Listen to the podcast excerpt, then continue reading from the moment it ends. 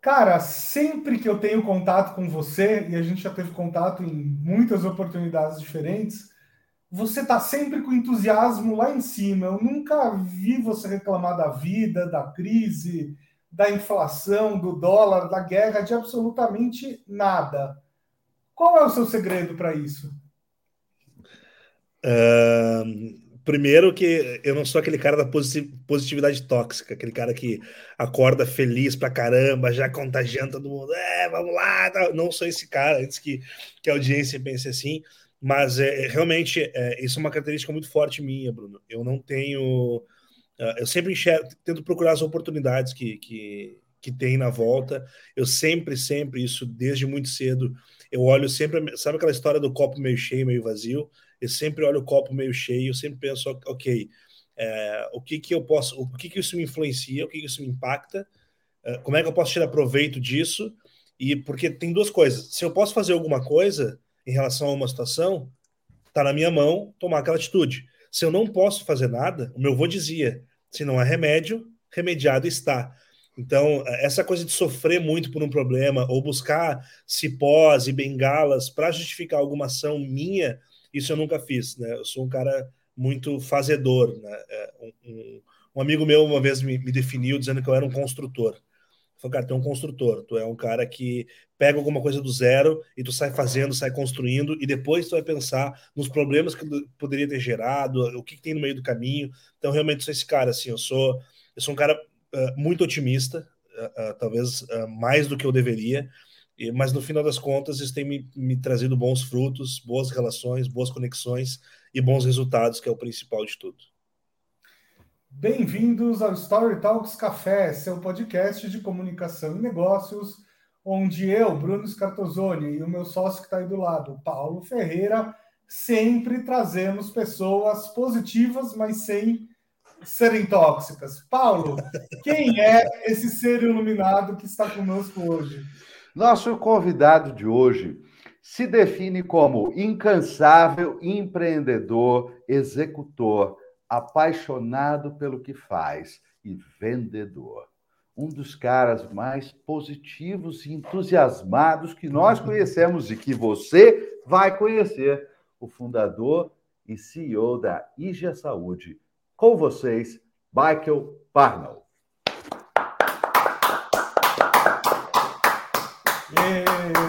Michael, finalmente, é, finalmente, finalmente. a gente consegue gravar o programa que faz, faz tempo que está marcado. Michael, eu acho que você marcou uma questão muito importante ali, que é diferenciar-se de qualquer sentido de, de positividade tóxica uh, ou esse tipo de coisa, mas de verdade, uh, isso que o, que o Bruno trouxe sobre você é algo muito característico.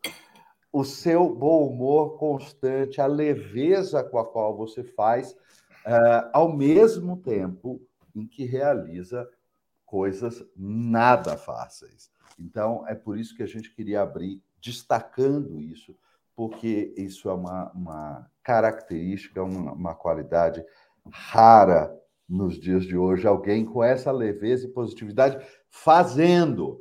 Porque só falando Exatamente. fica mais fácil, mas fazendo Exatamente. é mais difícil. o buraco é bem mais embaixo, é bem diferente. Ah, então, é. Mas é, é exatamente isso. Tem um, tem um vídeo que eu gosto muito do Cortella, que ele fala né, que não é possível ser feliz o tempo todo, que as pessoas que são felizes o tempo todo, ou alegres o tempo todo, elas vivem paralela à realidade do que do, do mundo, né? Eu acho que, hum. óbvio que o meu entusiasmo, o meu, o meu otimismo, essa, essa energia que eu coloco nas coisas que eu faço, é muito pensando na execução, no resultado que eu vou gerar, nas pessoas uhum. que estão na volta. É óbvio que eu tenho problemas, é óbvio que eu lido com os meus problemas da melhor maneira possível, buscando sempre uma solução, como é que eu posso organizar, compartilho com quem tem que compartilhar, né? O meu terapeuta, os meus amigos mais próximos, etc. Então, tem uma, uma música se eu não me engano, é do Vander Wildner, que é um, é um roqueiro gaúcho aqui, que ele diz: Eu não consigo ser alegre o tempo inteiro. Né? Mas nos momentos em que eu posso contagiar com a minha energia, meu entusiasmo, eu estou sempre disponível a fazer isso. Então, é, é, que legal que, mesmo a gente, a, a gente conviveu já em vários momentos, mas não tanto quanto pessoas tão próximas de mim, mas é legal que vocês tenham percebido essa característica que é tão única minha, assim, e, e realmente uh, várias pessoas me trazem isso como um ponto positivo da minha, da minha caminhada, dessa minha jornada. Então, Uma felicidade saber... conseguir ficar marcado por esta atitude. Com é. Exatamente. Pior se eu fosse um reclamão, né? Putz, vem um cara que só reclama, o cara tá sempre para baixo. Não, não tem nada a ver comigo isso. Qual, qual, foi a última vez assim que você lembra de ter ficado para baixo por algum problema? Cara, hoje de manhã. Hoje Opa. de manhã, uma, hoje de manhã, é, uma pessoa, uma pessoa do meu time é, que eu que eu vinha ajudando a desenvolver, que eu que eu, uh, que eu apostei muito, que é uma peça fundamental, pediu a missão, recebeu uma outra oportunidade, tinha mais a ver com o momento dela, etc. Então foi um momento que eu, que eu fiquei triste. É, eu passei por algumas situações ao longo dessa, uh, dessa construção da IDIA, né, de traições de sócios, de, de, de, pessoas próximas. Então, vários momentos assim. É, óbvio, eu fico triste, eu fico chateado em vários momentos. Né? Talvez eu tenha mais momentos em que eu estou mais refletindo e, e, pensando nas coisas que acontecem do que talvez momentos de felicidade extrema, alegria, entusiasmo, etc. Mas é, é eu acho que um, um, ponto importante é como que a gente lida com essa situação. Né? Eu acho que é importante a gente uh, sentir as emoções, né? Alegria, raiva, tristeza, sentir essas emoções e usar o melhor de cada uma delas. Né? É, é assim, pô, eu não posso ser uma pessoa alegre o tempo todo, não posso ser uma pessoa raivosa o tempo todo. Mas em que momento que é bom sentir raiva? Quando precisa daquela energia para executar alguma coisa que tu precisa um pouco mais de disciplina, um pouco mais de garra para fazer. Então, raiva é um sentimento bom às vezes. Pô, eu tô com raiva da minha situação. Eu tô com raiva do momento que eu tô vivendo. Como é que eu faço para sair dessa inércia e mudar? Então, eu vou usar essa raiva, que gera uma energia diferente no corpo. A gente pode falar de neurociência, neurotransmissores, hormônios, etc., que realmente muda. E aí eu uso isso ao meu favor. Estou sempre buscando como é que essa emoção que eu estou sentindo eu posso reverter ela. Mas o momento que eu fiquei triste, o último momento que eu fiquei triste foi hoje de manhã com, com esse pedido de demissão dessa, dessa pessoa que é tão especial para mim. Mas eu tenho certeza que nosso caminho vai se cruzar aí muito em breve. A raiva é um grande motivador, às vezes, né? Eu, eu gostei muito de uma, de uma parte da resposta que você deu à, à primeira pergunta ali, Michael, quando você diz o seguinte: colocar cada um dos sentimentos, cada uma das, das coisas no, no seu lugar, né? E você deu como exemplo ali, muitas vezes, o necessário e altamente saudável desabafar, mas desabafar com as pessoas muito próximas ou na terapia, quer dizer, essa ideia de colocar cada coisa no seu lugar. Isto é uma coisa Exatamente. absolutamente fundamental e que as pessoas às vezes falham em colocar no lugar certo. E o problema é, o ser humano precisa de válvulas de escape para todos os sentimentos que ele tem. Se não tiver o lugar certo, vai ser colocado no lugar errado. É, Exatamente. Não, não, tem jeito. E aí, assim, a gente vive, a gente vive um momento, né, Paulo, que primeiro nem agradeci por, por estar tá, pelo convite, por estar tá aqui, a por, gente, já começou batendo papo, mas é, eu estava ansiosíssimo para participar do, do, do, da conversa com vocês aqui. Sabe o quanto eu admiro vocês, do quanto Obrigado. o Story Talks é um divisor de águas na minha vida, assim fiz duas ou três vezes o curso e eu acho, não sei se vocês lembram como eu cheguei no curso. E hoje, se vocês me verem no palco, se me verem dando um pitch falando, tem muito de vocês nessa, nessa minha construção. Então, é, realmente, uh, os poucos minutos que a gente passou junto ficou marcado assim, vai ficar marcado para sempre, porque muita da minha desenvoltura veio das interações que a gente teve. Mas uh, uh, esse esse ponto, né, que a gente, tá, a gente tá, vive uma, uma geração, um momento as pessoas estão, muito imaturas. Né? A gente é, é, tem se blindado muito, às vezes, de, de algumas conversas, a, a, dos, dos, pais, etc. e tal. A gente um de maturidade. E o que eu vejo muito nas pessoas? Né? A gente tem os nossos valores. Né? Uhum. Poucas, poucas pessoas conhecem os seus próprios valores. Eu sei os meus muito claros, né? Liberdade, desafio, eu sei muito claro os meus valores ali. E uma coisa que eu vejo muito, que é, muita gente tem necessidade de reconhecimento de atenção, de se sentir, às vezes, se colocar numa posição mais de coitado do que de protagonista, porque isso gera um acolhimento maior, isso gera uma atenção maior. Então, o que, é mais fácil no momento que a gente vive no Brasil? É eu ser o cara pessimista que tô cheio de problema, onde o dólar influencia minha vida, o preço da gasolina influencia minha vida, o litro, etc. Tal. Óbvio que isso influencia minha vida, mas eu causo identificação muito maior nas pessoas falando dos problemas do que falando do, do, do que eu venho construindo, do que eu estou sonhando, do que eu estou olhando para frente. E aí isso às vezes gera uma quebra nas pessoas. Pessoa, ela quer se sentir parte ou inserida daquela conversa, daquele contexto, e é muito mais fácil compartilhar problemas para gerar identificação e aí os dois uh, uh, chorar abraçados juntos, do que ser hum. aquela pessoa que, não, cara, não olha por esse lado. Pô, tem, tem um outro caminho por aqui, tem uma forma de fazer. Só que isso sempre exige mais energia do que a gente está disposto a dar para conquistar alguma coisa para sair daquele, daquele conforto que a gente está, para a gente dar mais um passo, para a gente alcançar o que a gente quer. Então, e essa, de novo, a gente pode voltar em neurociência para falar sobre o uso de energia, né? Da energia mesmo do cérebro, da, do, do, da, a, a mudar, a gente ser mais otimista, a gente fazer alguma coisa, dá desgaste, dá energia. Aprender uma coisa nova para que tu possa ter um resultado melhor, ele te, te, desgasta muito, gasta muita energia. Então, o que, que o cérebro quer? Meu, eu não quero isso. Eu quero ficar aqui onde eu estou. Hum. Eu gasto menos energia reclamando e procurando uma série de bengalas. Pô, por que, que eu não tenho sucesso? Por que, que eu não consigo alcançar um objetivo? Não estou nem falando de sonho financeiro, etc. Estou falando de alguns objetivos mesmo que a gente coloca lá, aquela listinha no início do ano. A gente nunca cumpre elas. Por que daquilo? Porque ele exige energia, planejamento, disciplina, e isso gasta muita energia. E é mais fácil ficar no confortável, é mais fácil ficar no comum, onde todo mundo fala mais de problemas do que de soluções, e aí causando essa identificação. Então, é só essa, dessa forma que eu enxergo, que eu tento me comportar sempre, é, sendo a pessoa que de alguma maneira posso dar um pouco mais de esperança, de otimismo e de puxar as pessoas, as pessoas que trabalham comigo falam, né, que elas trabalham sempre no limite. Né, eu sempre quero o melhor delas. Eu sempre quero o melhor delas. Eu sempre quero que elas estejam dando melhor, porque elas dando melhor, além óbvio a empresa se beneficiar muito disso, do crescimento delas, elas crescem. As pessoas que passam por, por, por gestores e líderes mais exigentes, elas saem mais fortes dali. E, claro, sempre tomando cuidado com questão de saúde mental, etc. Mas acho que esse, talvez esse, esse seja o segredo, assim. Eu sou um cara muito exigente comigo mesmo, sou um cara muito obstinado pelos meus objetivos. Quando eu, quando, quando eu digo que vou fazer uma coisa, eu vou fazer isso, vocês podem escrever que eu vou conquistar aquilo de alguma maneira. Pode levar um pouco mais de tempo, um pouco menos de tempo, enfim, mas eu vou fazer o que é necessário para chegar naquele resultado. E é isso que a maioria das pessoas não está disposta a fazer, que é gastar energia uhum. para chegar lá.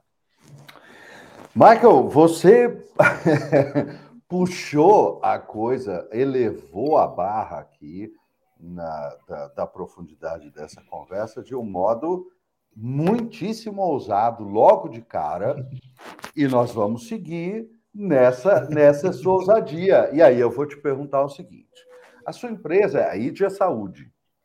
Né? Ela trabalha uh, de um modo muito particular, promovendo a saúde das pessoas para que elas, enfim, tenham recompensas. Uh, a, a, recompensa óbvia de ter saúde, mas outras recompensas além desta, né? Uh, então, é todo um desenho de modelo que você me apresentou no dia que a gente se conheceu, né? Uhum. In, que empurra as pessoas em direção a cuidarem bem de si mesmas. Exato. E aí as pessoas trabalham com você e você acabou de dizer, eu puxo essas pessoas para os seus limites de desenvolvimento. Como é que funciona o, este equilíbrio de puxar as pessoas para alta performance, fazendo com que elas se mantenham mentalmente, psicoemocionalmente saudáveis? Então, peraí, só deixa eu fazer um, um complemento. Quando a gente conheceu o, o, Michael, lá num curso em Porto Alegre, eu lembro até hoje, a gente estava ali no corredor, tomando um café no intervalo e tal, e eu perguntei, ah, o que, que sua startup faz, né? O que, que você faz? E eu lembro dele falando, dando uma resposta mais ou menos assim, não, eu comecei a repensar um dia como deveria ser um, um plano de saúde, e aí eu cheguei à conclusão que, na verdade, a gente tinha que criar um banco eu falei, uou, como assim? Minha primeira reação foi: esse cara é maluco, mas minha segunda reação foi: tá, me explica. E aí, ali numa explicada no café, ele, ele me convenceu que tinha negócio muito interessante. Fazer sentido. Então, Uma é, grande ideia, claro. Eu precisava dar essa introdução aqui para uhum. vocês. Então, vamos ah, lá. Acho que a gente vai chegar lá para explicar essa, essa maluquice aí, contar um pouquinho do, do que é essa jornada. Mas, uh, primeiro ponto, não existe alta performance sem cuidado com a saúde. É o primeiro pilar da alta performance é cuidado com a saúde. Então, Perfeito. se a pessoa não está bem uh, fisicamente, se ela não está bem mentalmente, ela não vai estar tá em alta performance. A alta performance não é, não são tiros curtos. A alta performance é um equilíbrio onde você consegue dar o seu melhor. Perfeito. Uh, eu tenho um sócio que é, por acaso ele é o cara que mais ganhou títulos na história do futebol, que é o Daniel Alves. E, e, sempre que eu tenho oportunidade de conversar com ele, de ele, ele participa das reuniões de conselho. Sexta-feira teve um evento da empresa, ele entrou para dar uma mensagem para a galera. E ele sempre fala sobre dar o seu melhor, não é dar, dar 120%, 150%. Às vezes eu estou num dia, né, hoje, hoje eu não tô, eu não tô bem. Hoje o meu máximo ele é 60%. Então, se o meu máximo hoje é 60%, eu vou dar 60%. Eu não vou dar 30%. Eu não vou dar 25%. Então, essa coisa de dar o seu melhor não é ser melhor do que os outros, não é ser uh, uh, se esgotar mentalmente para fazer alguma coisa. Não, é o que eu consigo hoje do máximo. Porque é aquela coisa do elástico, né?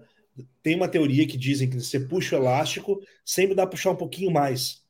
Só qual é o problema hum. disso? Quando você puxa demais o elástico, ele não volta. Então, você tem que cuidar essa tensionada que você dá.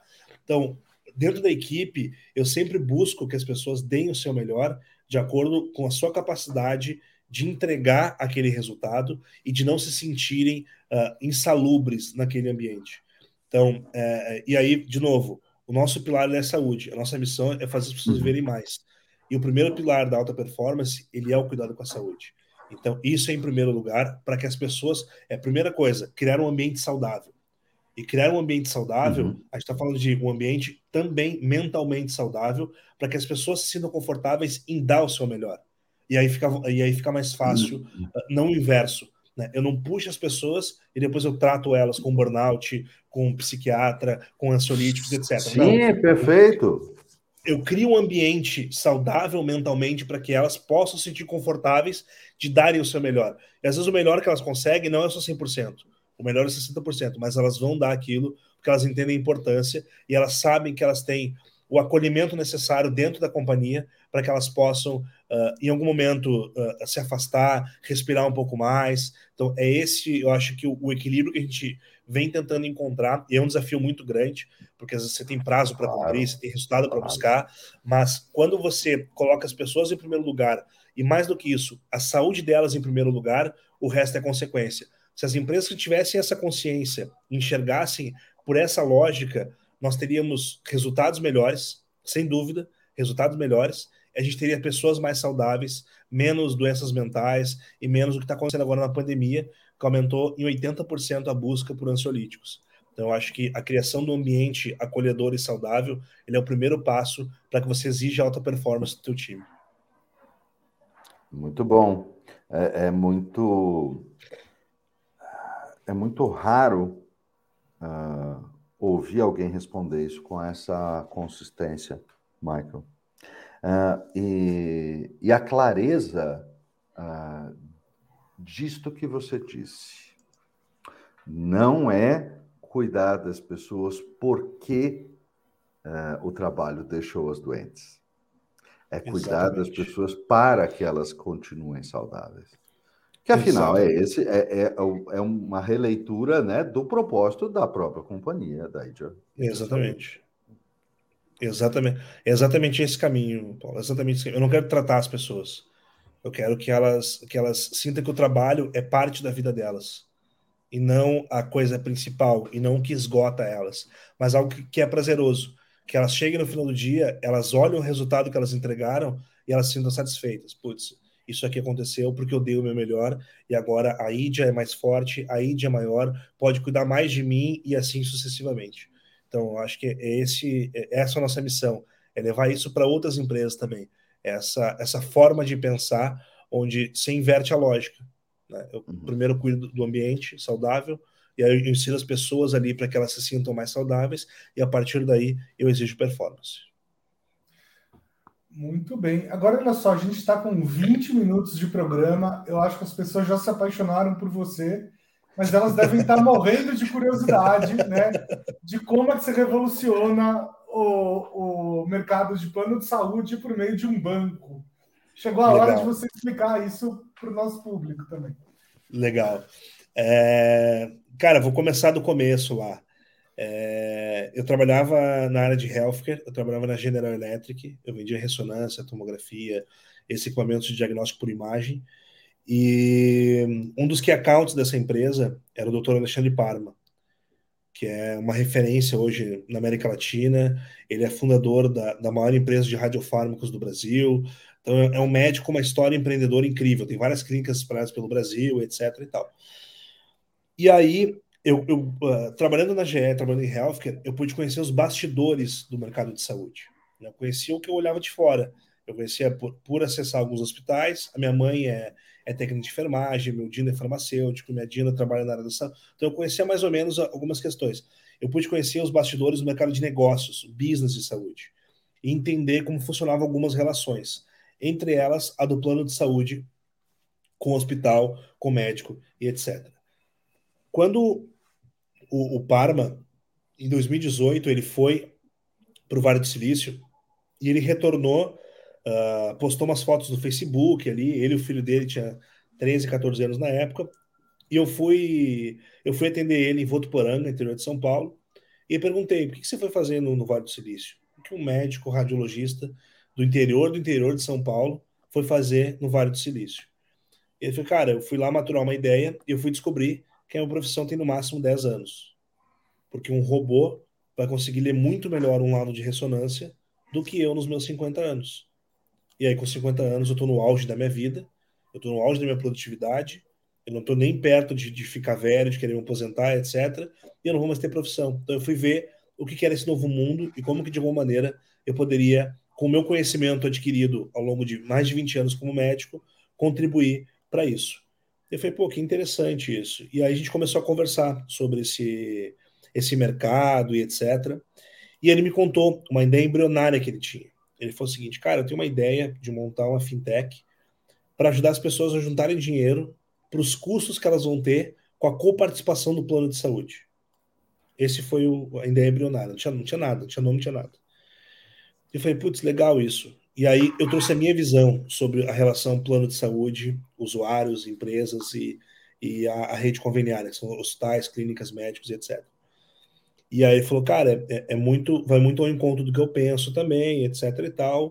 Uh, acho que a gente tem um futuro, uma futura startup. Eu falei, pai, eu quero participar disso. Ele falou, cara, mas tem como participar disso? Você é executivo da GE, você tem tua carreira aí, então não tem como. Eu falei, não, eu peço demissão. Ele falou, não, cara, você não vai pedir demissão, cara. Tu, tu, tu vem, tu vem, no, no, tu vem batalhando, vem de uma família pobre, aquela coisa de uh, tu deixava duas contas de luz atrasar para pagar uma para não cortarem a luz e, e sempre jogando e brincando aquela coisa de dinheiro e tal. Você não vai pedir. Agora que você está no auge do vendedor, que a, aquela, o vendedor, né? O sonho de todo vendedor era ter um carro da empresa, um celular da empresa, poder viajar pela empresa, ganhar bônus em dólar. Eu tinha tudo isso na GE. Só que eu não tinha o principal, que era é, é, é, essa minha ansiedade, não sei se ansiedade, anseio, essa vontade de querer mudar o mundo. E ali eu sabia que eu, eu mudaria muito pouco se não fosse alguma coisa mais escalável, com uma proporção muito maior, de acordo com os meus sonhos. Eu falei, não, vou pedir demissão, para. Ele falou, não, não acredito que você vai pedir demissão. Dez dias depois eu liguei para ele, falei, cara, acabei de fazer um pedido de demissão. Eu estou saindo da GE e eu vou tocar essa startup contigo.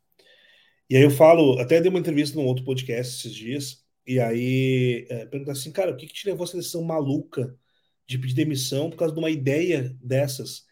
E aí eu falei para ele que eu acho que o que, o que faltava na minha jornada empreendedora, a Idia é o meu nono negócio. Então eu não sou um marinheiro de primeira viagem no, no, no, nas empresas. Eu comecei, eu tenho 32 anos, mas faz 20 anos que eu trabalho. comecei a trabalhar com 12 anos, eu nunca mais parei.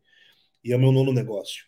Eu já passei por muita coisa. Já vendi empresa, já perdi dinheiro, já fui roubado por sócio, já cumpri vários dos capítulos ali da cartilha do empreendedor. Quando eu decidi pedir demissão e embarcar nessa startup com o Dr. Alexandre Parma, não foi pela ideia, porque a ideia vale 10 centavos uma bacia cheia. Eu decidi, eu escolhi um sócio. Essa foi a minha decisão. Eu queria ser sócio daquele cara. Eu queria ser sócio do Dr. Alexandre Parma, que era a maior referência em, em radiologia que tinha dentro da GE.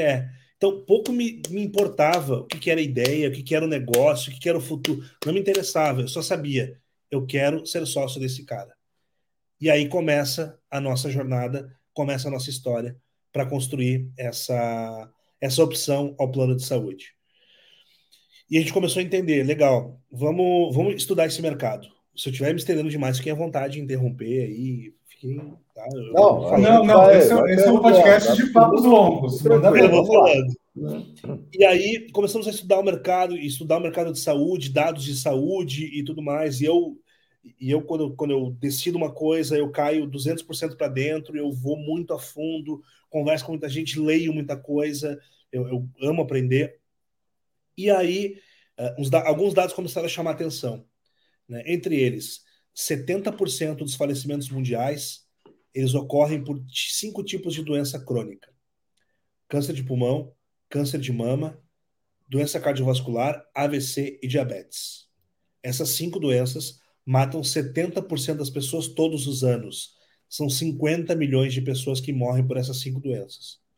O que, que chama atenção nisso?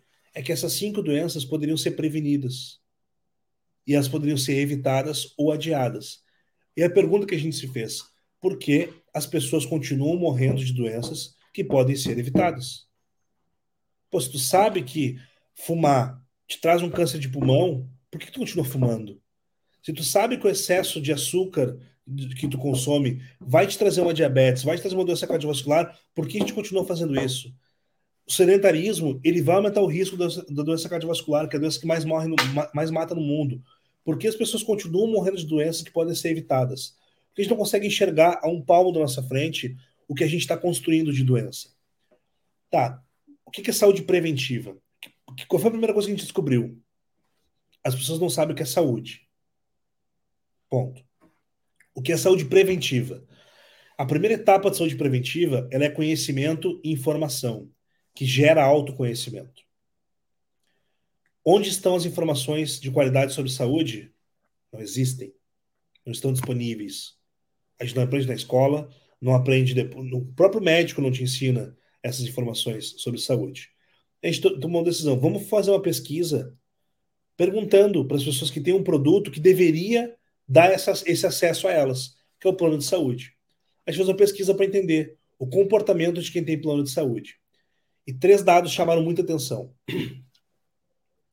Primeiro deles, somente 20% dos brasileiros têm plano de saúde. Então, a gente está falando, são 210 milhões de brasileiros, 20% têm plano de saúde. Só 40 milhões. Tem outros 170 milhões de brasileiros que não têm plano de saúde. Desses 20% dos brasileiros que têm plano de saúde, somente 19% fazem exames de rotina. Então, 210 milhões de brasileiros, 40 milhões de brasileiros têm plano de saúde, 8 milhões fazem exame de rotina. 64% das pessoas que têm plano de saúde não sabem o que é um check-up. Que médico visitar, que exame fazer, que índice monitorar. Então, pô, se a pessoa está pagando um produto que teoricamente seria um plano para a saúde dela, por que não ter acesso a essas informações? É a mesma coisa eu chegar para vocês aqui, Bruno e Paulo.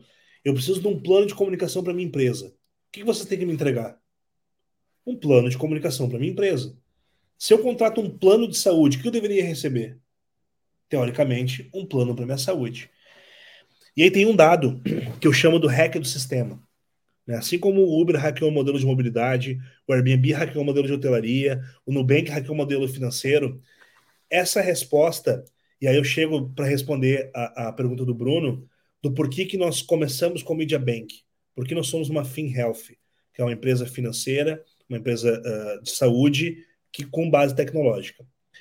A gente perguntou, para quem tem plano de saúde, em uma palavra, o que significa ter plano de saúde?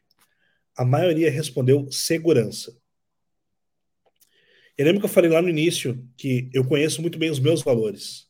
Os meus valores. Liberdade, desafio, lealdade, etc. Então eu gosto muito de entender o que está por trás da decisão das pessoas. Eu sou apaixonado por comportamento humano. Né? Isso está ligado aos valores. Né? O que eu valorizo na hora de tomar uma decisão. Se a pessoa, na hora de comprar um plano de saúde, o que ela mais valoriza é segurança, na verdade, o medo dela é de não ter dinheiro para bancar o tratamento quando ela ficar doente. E aí eu brinco que o que a gente está comprando não é um plano okay, de saúde. Okay. O que a gente está comprando é um consórcio de doença. Por quê? A gente paga todos os meses, não faz nada para cuidar da saúde e fica esperando ser contemplado pela doença grave no futuro. É a mesma lógica do consórcio. E aí eu vou, vou mais além ainda. A maioria dos brasileiros não tem medo de ficar doente. Quem tem medo de ficar doente cuida da saúde. A maioria dos brasileiros tem medo de ficar doente e não tem recurso financeiro para bancar o seu tratamento. Então, no fim do dia, não é sobre saúde, no fim do dia é sobre dinheiro. Por isso, nós começamos com o Media Bank. Por isso que o que o brasileiro está comprando é uma tranquilidade financeira para que ele faça o uso do plano de saúde quando ele ficar doente. E não que ele faça a utilização dele antes de ficar doente, para que não chegue nesse momento de ser acometido pela doença. E aí que nasceu essa relação. Só que, olhando para o modelo do plano de saúde, a gente viu. É uma relação muito complexa do plano de saúde com todos os stakeholders da cadeia. Tem um livro que é, é, a base da nossa, da nossa teoria, da nossa tese, que é o Repensando a Saúde, de Michael Porter, uh, que é saúde baseada em valor. O que, que o plano de saúde tem hoje? Ele tira valor de todo mundo, todos os usuários que estão nessa cadeia. O plano de saúde hoje é o segundo maior custo de uma empresa. Ele vem à frente de benefícios, de tecnologia, de investimentos. Ele só perde para a folha salarial. Então, a empresa tira muito valor. Do usuário, é cada vez mais aumentando com participação, diminuindo cobertura. Então, tem uma, uma série de empecilhos para conseguir, para o usuário conseguir utilizar. Então, tira muito valor do usuário. Quando chega na rede conveniada, no hospital, no médico, etc., tira mais valor ainda. O médico que cobra 300 reais a consulta particular, o plano de saúde chega para ele o seguinte: não, eu te pago 80, 90 reais no máximo. E a gente viu, essa relação pode ser diferente. Como que a IDIA pode ser um player que atua com todos os stakeholders, mas agregando valor a todos eles, agregando valor a essa cadeia. Como que eu posso agregar valor à empresa? Como que eu posso agregar valor ao usuário? Como que eu posso agregar valor ao médico, ao hospital, à clínica, ao laboratório, etc. E aí que nasceu o nosso negócio. Então, a gente nasceu para trazer consciência econômica para as pessoas, para que elas enxerguem que saúde é investimento e não custo. Eu tenho um sonho, Paulo e Bruno, que é o seguinte: eu quero que, uh, chegando no final do mês, as pessoas, pô, sobre mil reais esse mês, em vez dela comprar 10 cotas no fundo imobiliário da XP, ela pense, cara, eu vou pagar um personal trainer que esse mês eu vou me cuidar melhor da, da, minha saúde física. Ou eu vou comprar um colchão novo. Ou eu vou fazer um teste genético da Índia para descobrir uma predisposição a alguma doença. Para que a gente enxergue saúde como investimento. E a gente vai para um outro ponto, um outro conceito, que é o, o, o problema de tudo. Nós não sabemos o que é saúde. Eu sempre brinco quando eu estou dando palestra, etc e tal, eu vou perguntar para vocês aqui, eu sempre pergunto o seguinte, primeira coisa que vem na cabeça de vocês, tá? Primeira coisa, soltem. O maior centro de saúde do Brasil. Einstein. Einstein. Sempre essa a resposta. É, claro. É sempre essa a resposta. É sempre essa a resposta. E eu devolvo dizendo o seguinte: não, o maior centro de saúde do Brasil é o Parque Ibirapuera. É lá que está a saúde. A saúde não está no consultório. A saúde está na tua cozinha. Abre a tua geladeira e tu vai ver a tua, a tua saúde ali. Abre a tua dispensa, ali está a tua saúde o que tu consome na televisão, o que tu ouve de, de música, de podcast, de notícias, as relações que tu tem, o cuidado com o teu corpo, isso é saúde. Saúde é muito mais do que medicina. Então, a Índia nasceu para mudar é, é, essa cultura que as pessoas têm. Então, é um sonho muito grande, é um desafio gigantesco que a gente tem. A gente está falando de fato uma mudança de cultura para que a gente passe a enxergar a saúde como investimento e não como custo, que é o que acontece hoje. Uma das respostas daquela pesquisa, né, a, a, que mais apareceu foi segurança. E tem outra resposta que diz o seguinte: mal necessário. As pessoas enxergam o plano de saúde como mal necessário. Quando na verdade deveria ser, cara, é o produto que me ajuda a viver mais. Porque eu faço meus exames, eu, fa eu consulto meus médicos, eu faço terapia, eu faço, eu consulto com um nutricionista, e a partir daí eu tenho uma relação melhor com o meu corpo e com a minha saúde. Então a gente não sabe o que é saúde. E é a partir daí que vem essa relação complicadíssima, essas, todas essas mortes por essas doenças que poderiam ser evitadas.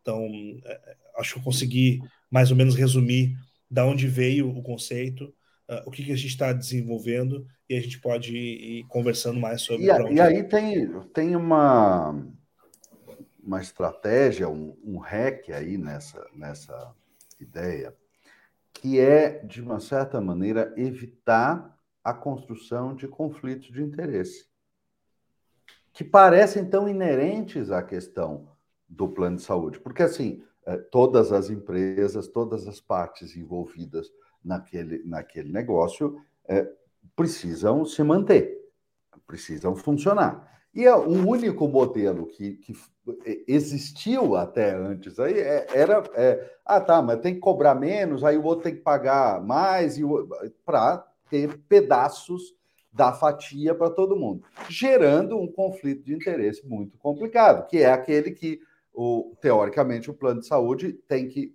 prover o, o exame, mas ele não quer prover o exame porque custa. Então, quer dizer, exatamente. tem um conflito de interesse complicado. Exa aí, né? Exato, Paulo, exatamente isso, né? A gente fala do cabo de guerra do hospital e plano de saúde. O hospital quer que tu, quer que tu fique o máximo de tempo lá internado, porque vai gerando. É uma agulha a mais, é um curativo a mais, é uma diária a mais de internação, um enfermeiro a mais. O plano de saúde quer que tu saia o mais rápido possível. Então tem essa, esse cabo de guerra, onde a gente está falando de custo e não de valor agregado.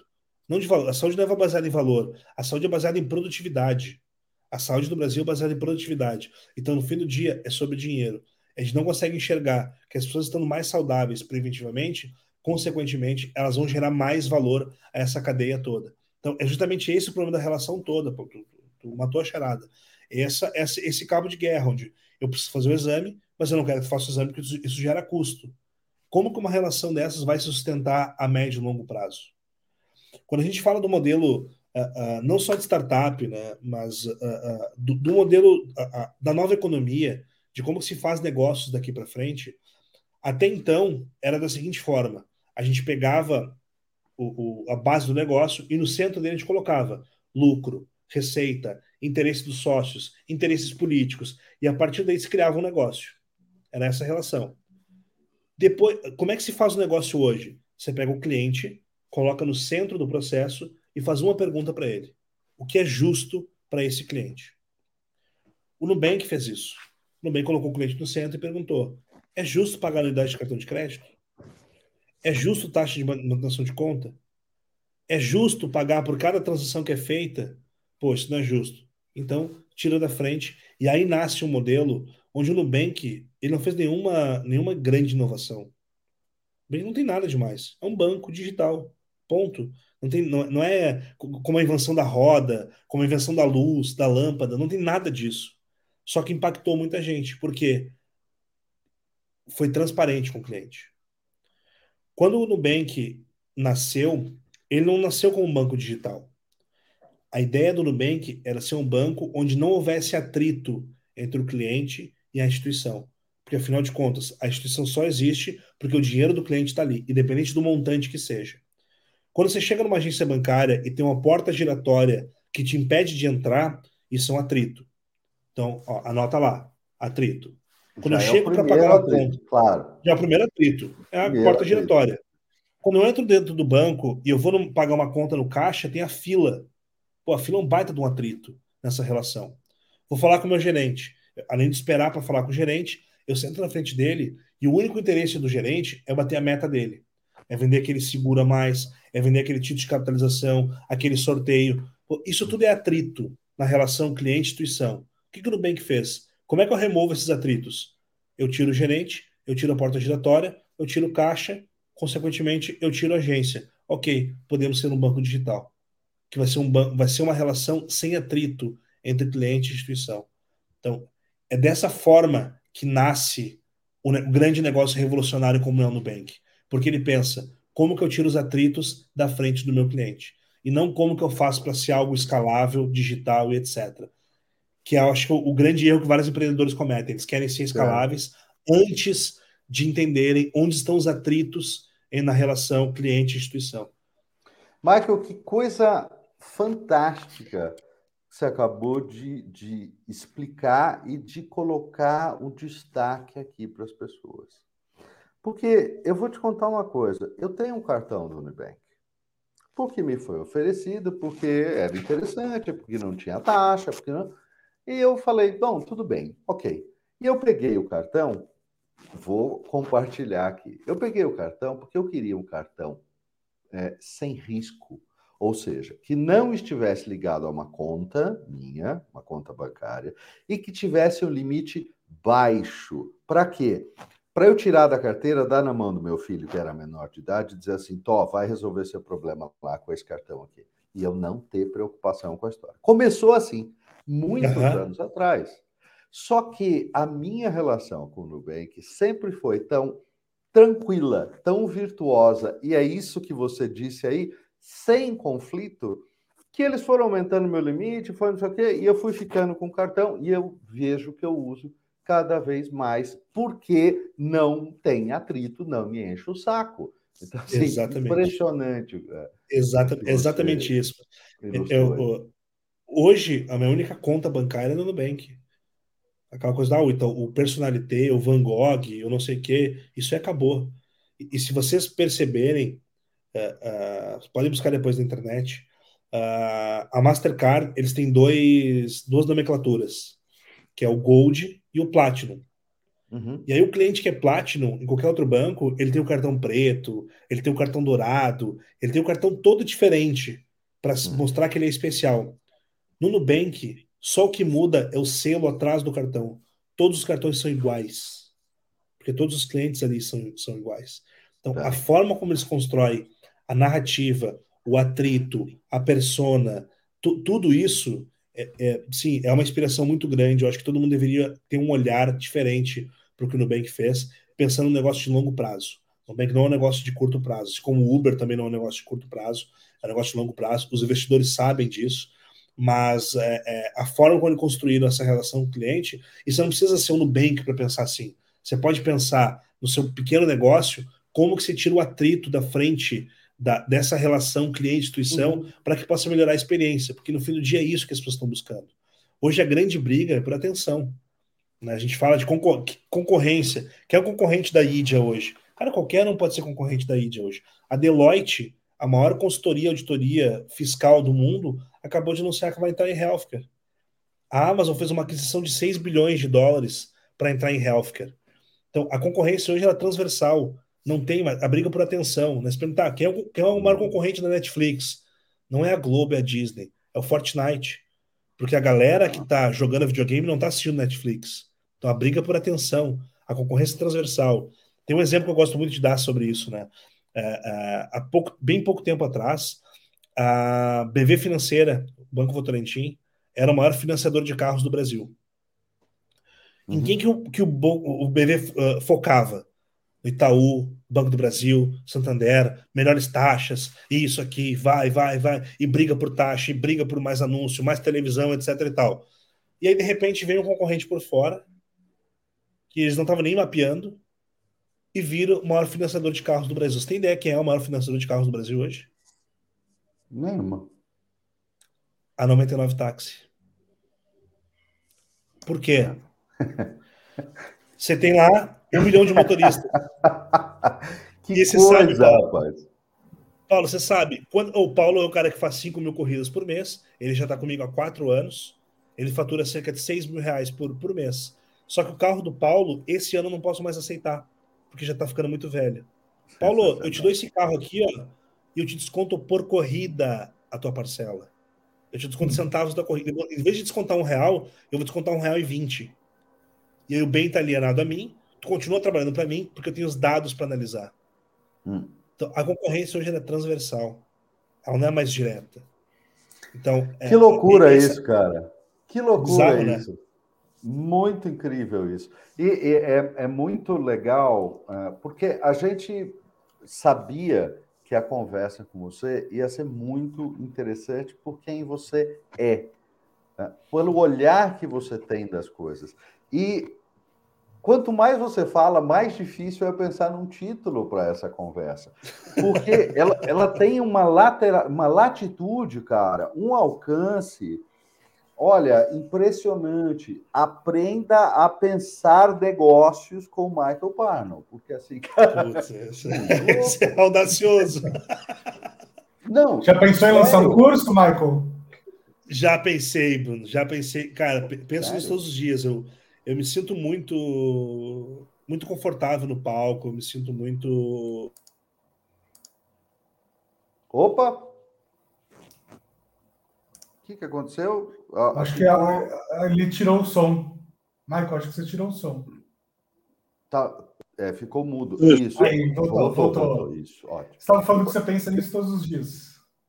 Eu penso isso todos os dias, assim, eu me sinto muito confortável no, no, no, no palco ali. Eu já construí, eu tenho uma aula construída sobre, sobre vendas, negociação, que é, que é onde eu, eu me dou muito bem, mas falta hoje, falta tempo, falta abraço. Uma coisa que, que eu, eu tive que aprender. Eu sou um cara multi, sou um cara que eu preciso estar em muitas coisas ao uhum. mesmo tempo.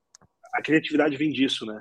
A criatividade vem de um livro que eu li de filosofia um livro de negócios e um filme que eu estou assistindo, de repente conecto tudo aquilo e aí vem uma, uma ideia uma ideia nova. Repertório, aí... repertório, Exatamente, repertório. É isso aí. Repertório. repertório. Então, assim, se eu quero ter novas ideias de saúde, eu não posso estudar só saúde. Uhum. Eu preciso estudar o que está sendo feito lá no, lá no Uber, lá no Nubank, lá na, uhum. na, Índia, lá no Japão, enfim, na política. Então, repertório para fazer eh, novas ideias surgirem em mercados mais tradicionais. Uh, e hoje eu, eu, eu, sofro com um excesso de foco para dentro do meu negócio, para a parte mais de gestão, para a parte mais de números, relação com os investidores, toda essa parte. Mas é algo que está no meu, no meu roadmap aí, sim, de ter um curso para isso, ou daqui a pouco ter uma equipe que possa me ajudar com isso. É algo que eu, que eu penso aí a, a, a curto e médio prazo, tá? Porque eu tenho muita vontade de disseminar esse conteúdo cada vez mais. Muito legal. Agora, tira uma dúvida prática que eu acho que muitos dos nossos ouvintes aqui tão, devem estar tendo. Uh, você comentou que você tem uma conta no New Bank, né? Então, a, a conta na, no Ija Bank não é uma conta que substitui o banco normal, certo? Não. A ideia, se eu, se eu entendi bem de todas as nossas N conversas, é que as pessoas possam ir poupando um pouco do dinheiro para a saúde, como elas poupam para aposentadoria, como elas poupam para uma viagem, para seja lá para trocar de carro, seja lá qual for o objetivo, e no dia que elas precisam, né, elas têm esse dinheiro lá, seja para uma cirurgia, um exame, alguma coisa assim. É basicamente Perfeito. isso, Isabank? É, ba é basicamente isso, eu vou dizer para vocês por quê. É, eu não sou um cara de resposta simples, tá? Eu sempre gosto de, de contar uma história, de trazer um uhum. contexto, de alongar um pouquinho uhum. mais a, a, a conversa. Uh, mas por que isso? É, a gente está muito mais para uma carteira digital do que para uma conta bancária em si. É, na minha visão, tá? E aí isso é, é, é compartilhado de alguns outros empreendedores e empresários. O banco vai acabar. O que vai sobrar é a bancarização. E a gente já está vendo esse movimento acontecer sei lá, o, o, o PagSeguro é um banco, o Mercado Livre agora é um banco, todo, todo mundo está virando banco porque está muito mais fácil hoje em dia ser banco. Eu tenho certeza que você tem no, na, na, no celular de vocês alguns aplicativos como Uber, 99, iFood, tem esses aplicativos aí. Se vocês verem, todos eles têm uma carteira digital. Hoje, se você tem 5 mil reais disponível para investir, o melhor lugar para investir sem risco é a carteira da 99. Eles pagam 200% do CDI. Pô, mas o que, tem a ver 99 que eu chamo táxi, chamo carro para isso? Porque todo mundo vai, em algum momento, ter a sua carteira digital. O que, que eu imagino que vai acontecer no futuro próximo? Você vai receber seu salário na, na, na conta Bruno Scartozoni, e aí você vai ter, você vai ser seu próprio banco, via seu CPF, etc e tal. Hoje você já consegue mandar dinheiro via WhatsApp, então, assim, sem ter, sem ter a bancarização ali e o banco não cada vez mais vai ficar secundário, o que vai acontecer? Receber meu salário. Como é que eu faço para me organizar financeiramente? Pô, eu sei que eu gasto 500 reais em Uber todos os meses. Eu vou pegar 500 reais, eu vou botar na carteira da Uber. Por quê? Quando eu coloco dinheiro na carteira do Uber, ele dá desconto, não dá? Ele dá vantagens se você coloca lá o crédito antes. Então, pô, esses 500 reais que eu estou colocando ali vai virar 550. Pô, é inteligência financeira. Coloquei lá. Pô, eu sei que eu, eu sei que eu só posso pedir 300 reais em delivery de comida esse mês. Então vou pegar 300 reais, vou botar na carteira do iFood, que é para eu ter mais vantagens, mais benefícios e já saber, ó, quando chegar em 50 reais, eu só posso fazer mais um pedido. Eu não vou mais gastar mais, não vou gastar mais do que isso. E assim a gente vai ver acontecer a Renner e por aí vai, em vários outros players, onde hum. se você coloca dinheiro na carteira digital deles, você tem mais benefícios. Mercado Pago, Amazon, agora a Magazine Luiza está lançando a MagaPay, tudo isso para ter atenção do dinheiro da pessoa. A Idia vai ser o player de saúde. Pô, hum. quanto é que eu vou investir em saúde esse mês? 500 reais. Bota na carteira da Idia, vai ter os benefícios. Para um restaurante saudável, para uma academia, para comprar um produto em saúde. Então, a gente já veio pensando, repensando nessa forma de como uh, uh, uni os universos de saúde e finanças eles vão se cruzar cada vez mais. É por isso que a gente tem a carteira digital. Não substitui é. o Nubank. Só pode Sim. ser usado em saúde o dinheiro que você tem na carteira digital da, da IDIA, assim como o dinheiro que tem na carteira digital do iFood só pode ser usado em delivery. O do Uber só pode ser usado em mobilidade. Uhum, uhum. Por aí vai. A lógica é muito parecida. Tá. Agora, todo esse todo esse desenho, todo esse hack, todo esse entendimento diferenciado de negócio está é, tá fazendo aí uh, já tem um tempo que você está remando com, com esse projeto bacana. E você citou aí um, um sócio de peso né, internacional, que é o Daniel Alves.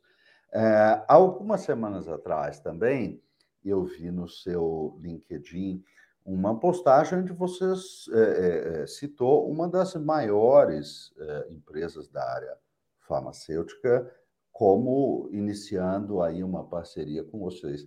Dá para falar disso? Dá para falar alguma coisa sobre isso já? Dá, dá, dá. Dá para falar então, sim, dá para falar sim, porque eu, uh, tá, a gente está muito. está em vias de, de, de lançar.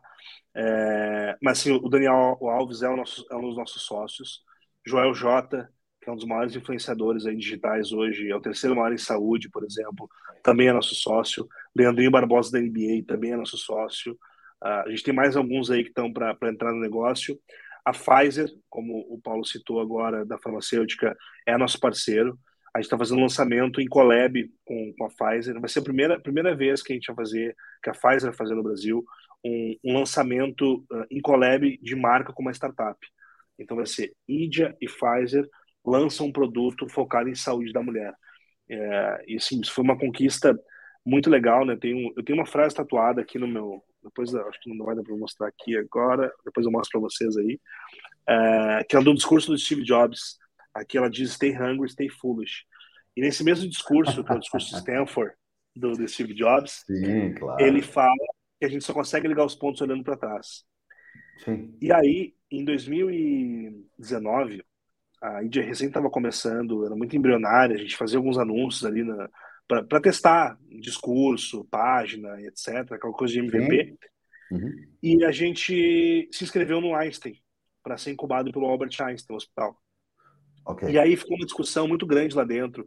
Mas Idia Bank, a gente só incuba startups de saúde. Eu explicava, não, mas tem tudo a ver com saúde, você tem que ver por esse lado aqui tal. Okay, okay. E um cara lá dentro que foi o, o, quem chancelou, disse, não, eu acho que faz sentido, tragam eles, que é o Cláudio Terra. Uhum. Tá. E aí lá em 2019 isso aconteceu. Eu, o Cláudio Terra nos aprovou e a gente ficou um ano lá no Einstein, incubados, desenvolvendo ideias, aprendendo uma série de coisas, etc., no maior hospital do, do, da América Latina.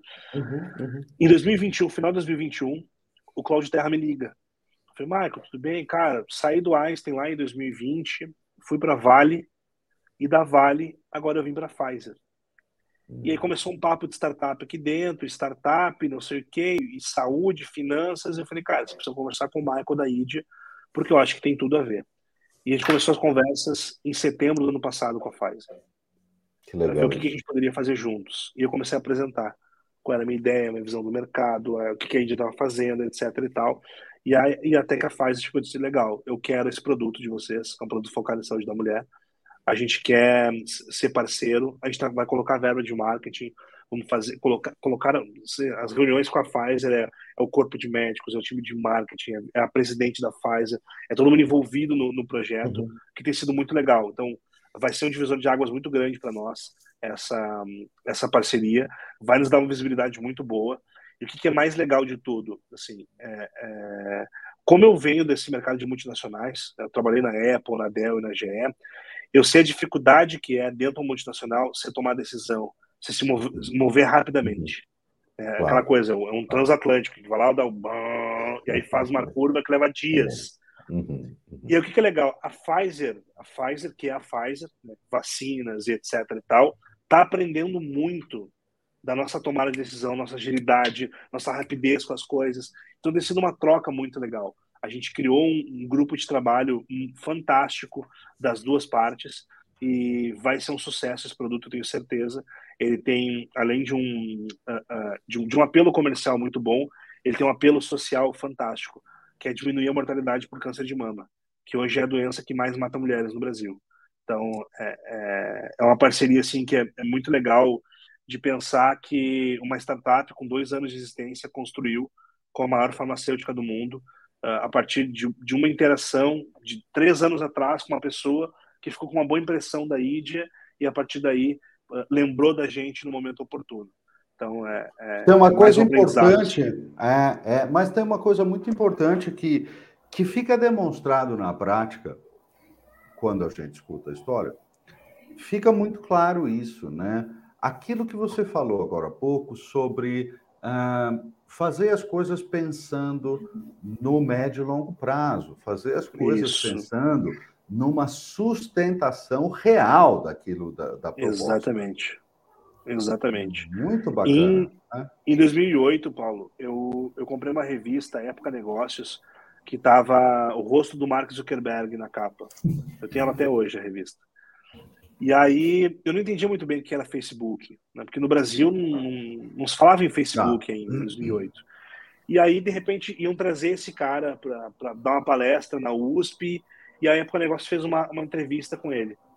E ele falou uma frase que me marcou muito, e desde então eu sempre tive um pensamento orientado para o médio e para o longo prazo, mais para o longo prazo.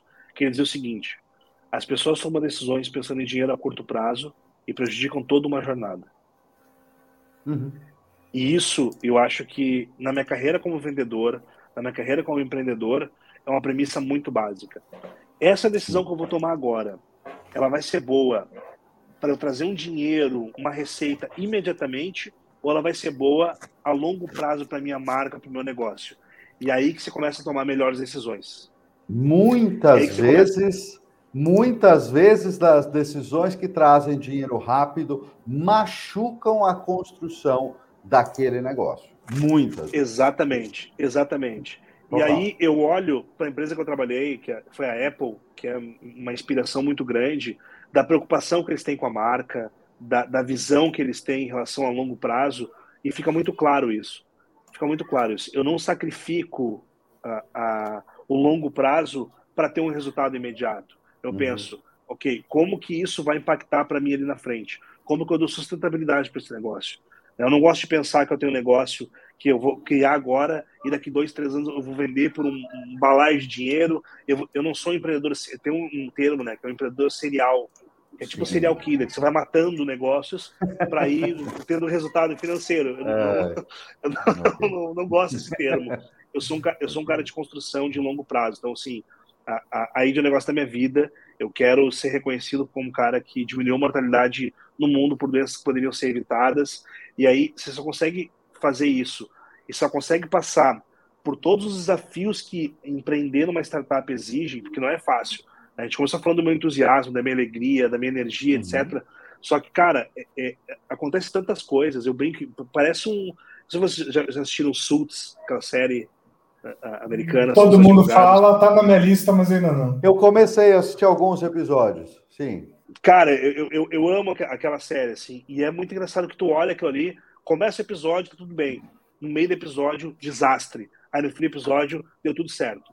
Aí no próximo episódio, começa um desastre, a coisa melhora muito, vem de novo o desastre, tu pensa, ah, isso é ficção. E quando você vive a vida do empreendedor, você descobre que não é a vida que imita a arte, a arte imita a vida. Eles só estão se inspirando em situações que já acontecem na vida real. Então, esses percalços todos que acontecem, né, é, todos essas, é, essa, esses problemas que acontecem ao longo da jornada, você só consegue se manter firme, otimista, com energia alta, com a guarda alta, se você tem visão de longo prazo. Se eu estivesse pensando na Ídia para daqui um ano, daqui dois anos, eu já tinha desistido. Mas eu sei que as decisões que eu tomei uh, uh, de curto prazo pensando em como dar sustentabilidade para o meu negócio a longuíssimo prazo, é o que faz eu manter firme, é o que faz eu manter motivado, é o que faz eu manter acreditando que mesmo quando o resultado não acontece como eu esperava, eu sei que é uma questão de tempo para a gente chegar lá. Então, é, é, essa visão que eu acho que é a mais importante para qualquer empreendedor, é o quão longe ele consegue enxergar que o negócio dele pode ir e o quanto que as decisões imediatas não vão atrapalhar a construção de longo prazo que ele quer fazer.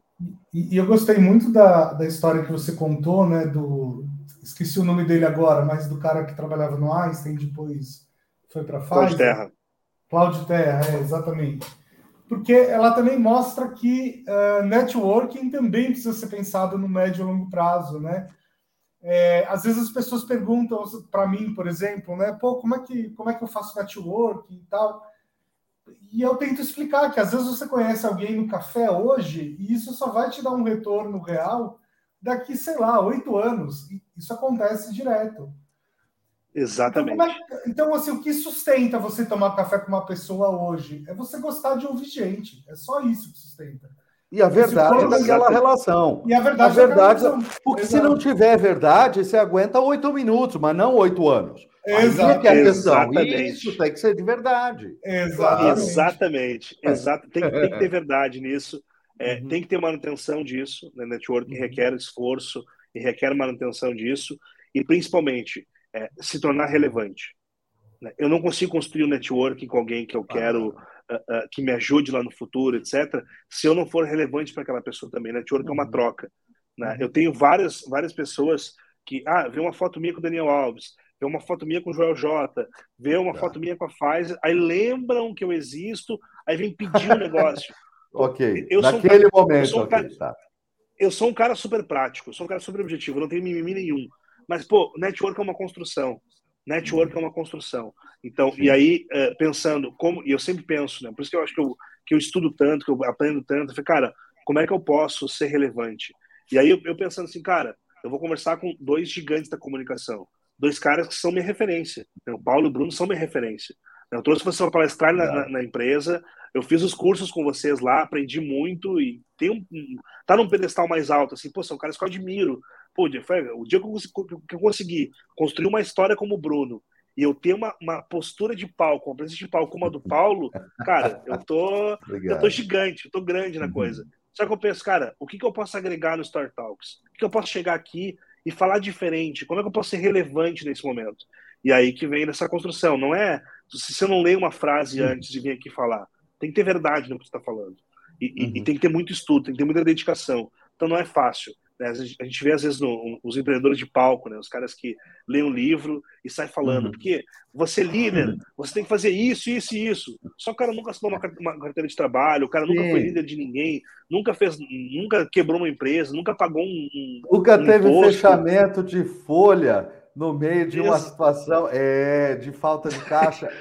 Sem viver isso, meu amiguinho, fica difícil. Exatamente. Porque eu, li, é, porque eu li no livro tal, que faz assim, assim, porque o Steve Jobs, irmão, não, não é nada disso, cara. É, então. é, é diferente, é diferente a coisa.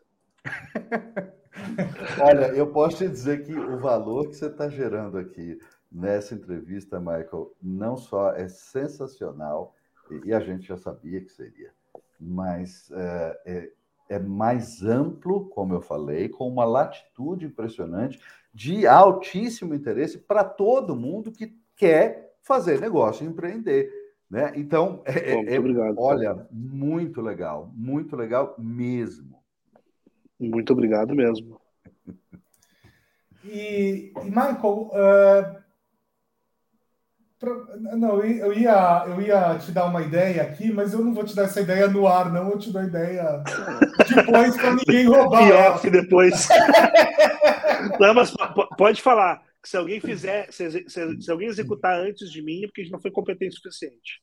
A ideia tem que ser tá compartilhada. Então, então eu vou ser... falar, eu vou falar. Você já Vai, vamos botar no risco. Que, você já parou para pensar que essa sua ideia, né, de, de, de enfim, fazer um banco ou uma carteira digital voltada para a saúde, podia ter uma coisa muito parecida para a educação, por exemplo? Como assim? Fala mais sobre isso. Cara, é, eu acho que a gente vai quer dizer, a gente vai não, né? Já estamos vivendo um momento onde educação tem que ser uma coisa contínua. Porque antes as pessoas pensavam em, né, faço uma faculdade, talvez faça uma pós e acabou minha vida de aprendizados, né? Obviamente não uhum. vai ser mais assim. É... E se você tivesse uma carteira digital com algumas facilidades para você contratar serviços de educação uh, recorrentes, é, isso talvez fosse muito interessante como negócio. Sim. Vou pensar, inclusive, agora como pai, por exemplo. Uh, Rafael acabou de fazer um ano, inclusive estava comendo o bolo do aniversário dele no começo do, do programa aqui. É, e eu eventualmente já penso nisso, né? Quando ele tiver 18 anos, eu não sei o que, que ele vai querer ser da vida. Mas se ele quiser fazer uma universidade lá no Vale do Silício, sei lá, quero que ele tenha eventualmente essa opção. Ou se ele quiser procurar a universidade paga mais bem, uh, mais bem conceituada da área. Conceituada da área, em qualquer outro lugar do mundo, mesmo que seja no Brasil, também. Okay. Quero que ele tenha essa opção, entendeu? Por exemplo, se eu tivesse um banco, né, entre aspas, já focado nisso, onde eu pudesse deixar o dinheiro lá, uh, rendendo, para que ele pudesse pagar essas opções depois, talvez fosse um produto muito interessante. Cara, Com a educação mesma característica, sempre... Michael, que você disse aí, né? O dinheiro investido na conta do IDIA só pode ser utilizado em saúde. Exato. Perceba a, a, visão do pai aí. Poxa, eu vou colocar um, um recurso ali que uh, vai poder ser livremente, amplamente utilizado, desde que dentro da categoria educação. Exato. Então, da categoria educação. Interessante isso. Imagina que tivesse, sei lá, um desconto substancial se o dinheiro viesse dali, entendeu? Bem interessante isso. Isso é, é, é cara, se eu não empreendesse em saúde, com certeza eu estaria empreendendo em, em educação nesse uhum. momento. Porque é, é, é, primeiro que eu acredito que todo, toda, toda, toda empresa na nova economia ela tem que também ter, ser um pilar de educação, tem que ter um pilar de educação. Né? Como eu falei, as pessoas não sabem o que é saúde. Então, eu preciso ensinar elas o que é saúde. Então, na minha trilha de conteúdo, uh, né, eu tenho um time médico gerando conteúdo uh, uh, sobre o que é saúde, sobre o que é cuidado Sim. pessoal, etc. No Nubank faz muito forte isso. A XP nasceu como empresa de educação financeira. Uhum. Eles não eram corretora, eles eram uma empresa que ensinava as pessoas a investir. Então, a, a, a educação, cara, é, ele vai estar em todos os novos negócios da nova economia. E qualquer coisa que a gente pense dentro desse mercado, ela é muito ampla porque faz muito tempo que ninguém faz nada em educação. Faz muito tempo. A sala de aula continua da mesma maneira que os meus pais estudaram. Tá exatamente uhum. igual. Tá exatamente. Continua essa questão. O que, que a gente tem hoje? A gente tem um excesso de informação. O que, a gente não tem hoje? As pessoas não sabem aprender. Exato. Esse eu acho que quem, quem hackear Exato. esse modelo, quem hackear esse modelo de educação vai ter sucesso. Se, se a gente descobrir como fazer as pessoas aprenderem com esse excesso de informação. Antes, é, o que, que acontecia antes? O monopólio da informação. Você só uhum. tinha educação dentro de uma instituição paga, dentro de uma universidade, com, com, bons professores, etc. e tal. Aí, ok, veio a internet. E aí trouxe o contrário. Trouxe a democratização ao acesso e à informação. Só o que, uhum. que falta? A gente continua sem saber aprender. A gente continua com a lógica que veio da escola do, de decorar as coisas para o excesso de informação que o nosso cérebro não processa e a gente continua emborrecendo. A gente continua sem saber exatamente como aprender, onde aprender e, e por que aprender. E aí eu acho que está aí um, um, modelo de negócio que precisa ainda existir, que é ensinar as pessoas a, a aprenderem, né? a desaprender, a aprender, a aprender de novo, e aí continuar com a frase que eu tenho tatuado aqui, que é do, do Steve Jobs, que é stay hungry, stay foolish. Né? Mantenha-se faminto, mantenha-se tolo. E vou pensar em alguma coisa nesse sentido, porque a educação é uma coisa que me encanta absurdamente, absurdamente. Eu acho que qualquer coisa que a gente possa ensinar para alguém, é, aquilo ali fica, pra, fica marcado para sempre e vai dar um degrauzinho a mais na vida dela. Né? A pessoa que, que, que se abre, que, se, que aprende um pouco mais, ela tem mais sucesso, ela tem mais vontade, ela tem mais possibilidades. Né? Tá no mudo, Bruno. Se der certo, quero 1% desse negócio, hein? Vou dar ideia no ar. Tem uma coisa, tem uma coisa que é um valor meu, Bruno. Sempre honrar a origem. Ah, então, é, isso é, Opa, um dos valores é lealdade. Isso, exatamente. Maravilhoso, maravilhoso, então... extremamente uh, importante, extremamente uh, ajuda na sustentação de tudo que se faz. Quando é, você tem este princípio de reconhecer de onde vem a ideia, de onde vem a força, de onde vem o apoio. Sim, faz uma Isso aí. Gigantesca. gigantesca. Exatamente, honrar a origem sempre.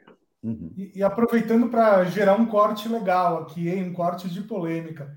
Como é que você chegou no Daniel Alves? Ou como é que ele chegou em você? Porque parece, parece meio rolê aleatório, assim, como é que é isso?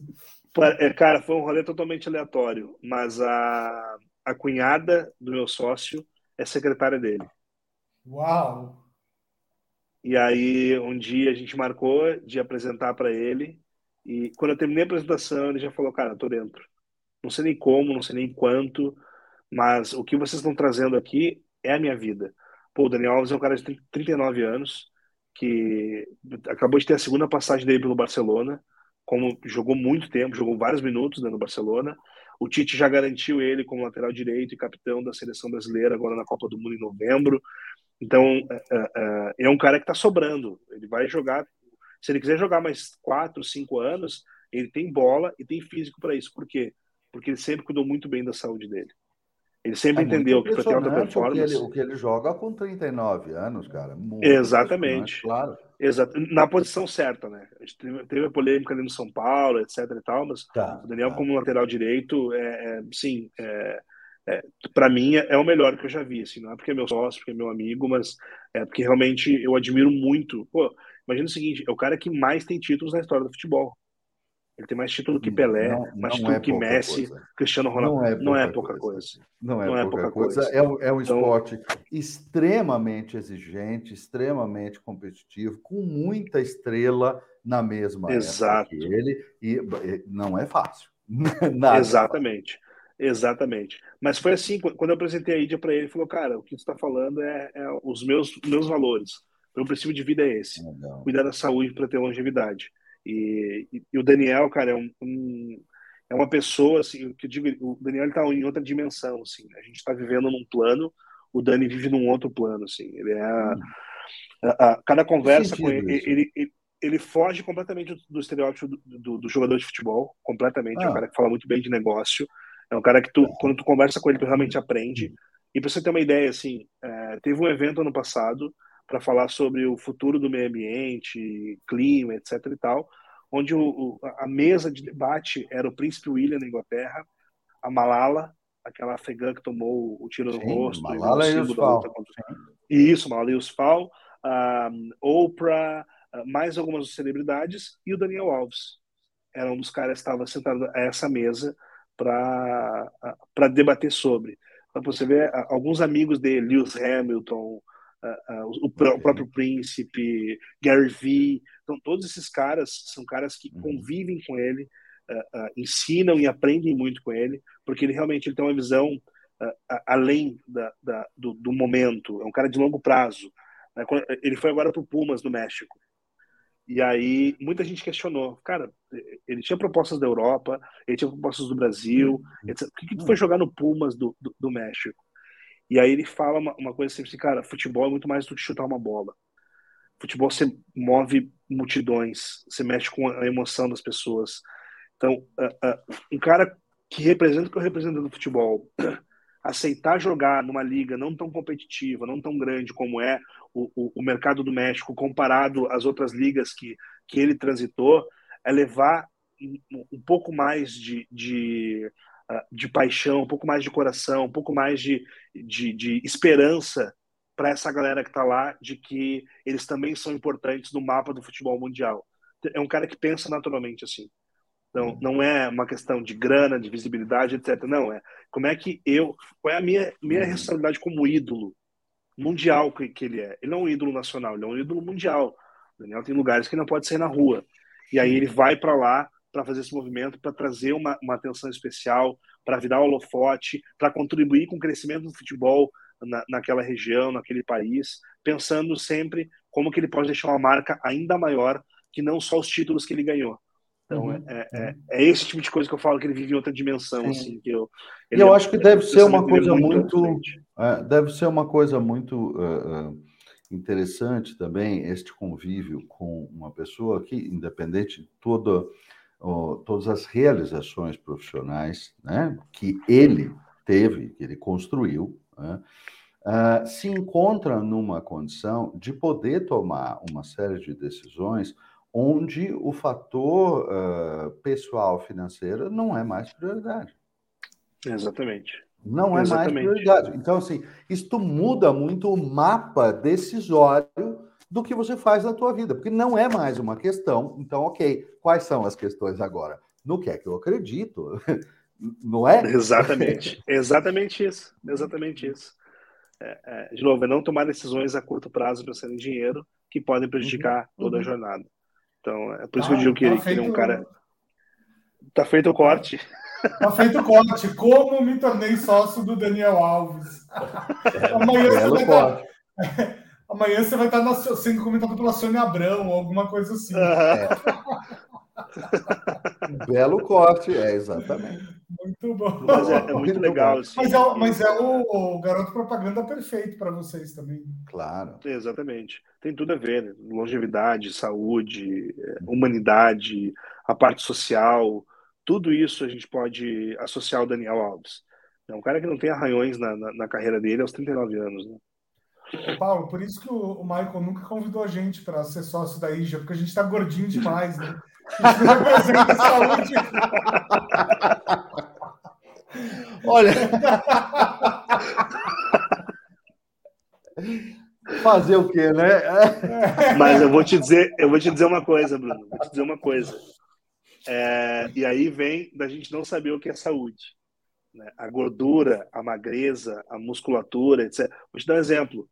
Uh, uh, um cara com 60 centímetros de braço, ou um cara que corre 42 quilômetros numa maratona, isso também não é saúde.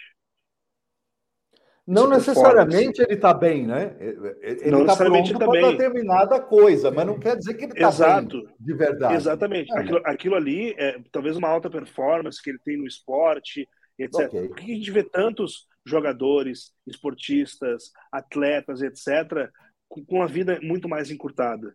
Né? É, Sofrendo de doenças a, neurológicas. A vida curta e, às vezes, a carreira extremamente curta.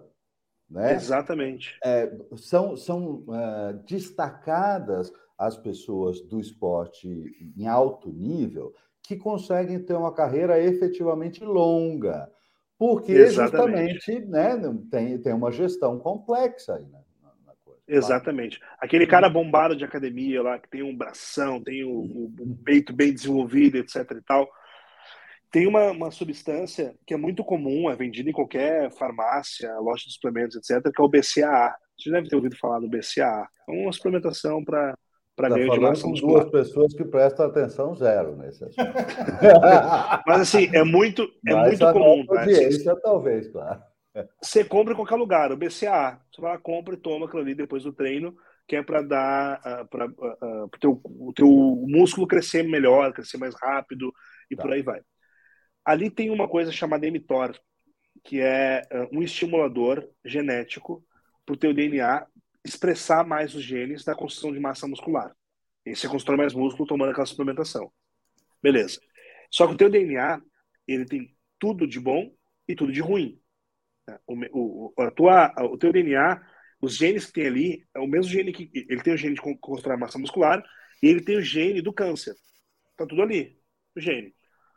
Os bons comportamentos fazem expressar os melhores genes e fazem esconder os piores genes.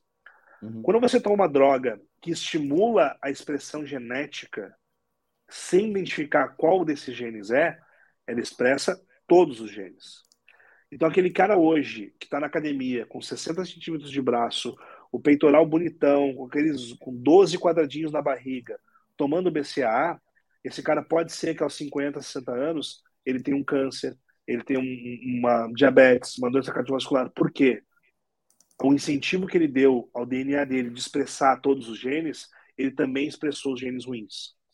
Ele encurtou a vida dele. Então, a saúde não está associada à estética. A saúde está associada ao bem-estar, ao equilíbrio. É a mesma coisa do gordo que faz o exame de sangue e ele vê, putz, meus exames estão super bem.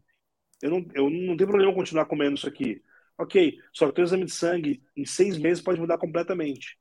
Então, o equilíbrio e o bem-estar é o que manda no jogo.